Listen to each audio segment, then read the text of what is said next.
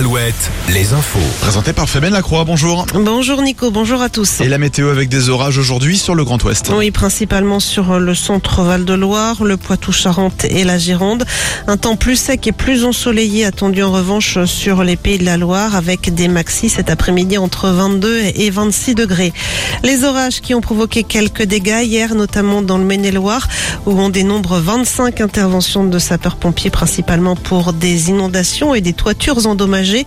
Des trains ont été également retardés à cause de voies inondées en Pays de la Loire hier. Avec les fortes chaleurs de ces derniers jours, hein, plusieurs lacs sont déjà touchés par l'apparition de cyanobactéries. C'est le cas notamment dans les Deux-Sèvres, du lac du Cébron ou encore du lac de Ribou à Cholet. Ces micro-organismes se développent dans les lacs et les étangs, entraînant un changement de couleur de l'eau.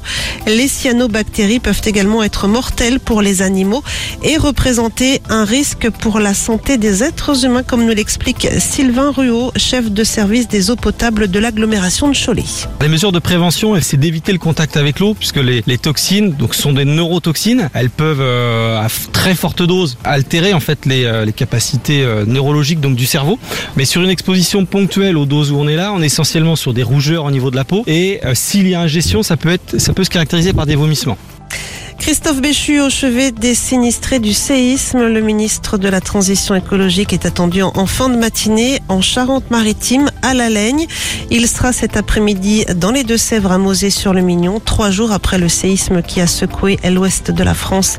Le ministre vient constater sur place les dégâts et s'entretenir avec des habitants touchés par les deux secousses survenues vendredi soir et dans la nuit de vendredi à samedi. Et un exercice de gestion de crise ce lundi à Tours. Oui, il est organisé par les autorités en vue de la prochaine Coupe du Monde de rugby et des JO de 2024 qui se dérouleront en France. Cet exercice aura lieu cet après-midi à l'aéroport de Tours pour simuler une tuerie de masse. En foot, les Bleus ont rendez-vous ce soir au Stade de France pour affronter la Grèce. Match comptant pour les qualifications à l'Euro 2024. C'est à partir de 20h45 sur TF1. Quant aux basketteuses de l'équipe de France, elles ont difficilement battu la Slovénie hier soir dans le cadre de l'Euro féminin. Elles sont déjà qualifiées pour les quarts de finale de la compétition. Ce sera soit face à l'Italie, soit face au Monténégro.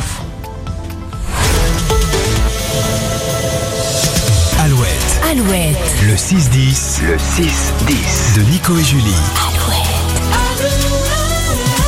on va faire un petit détour à 8h04 sur les réseaux sociaux.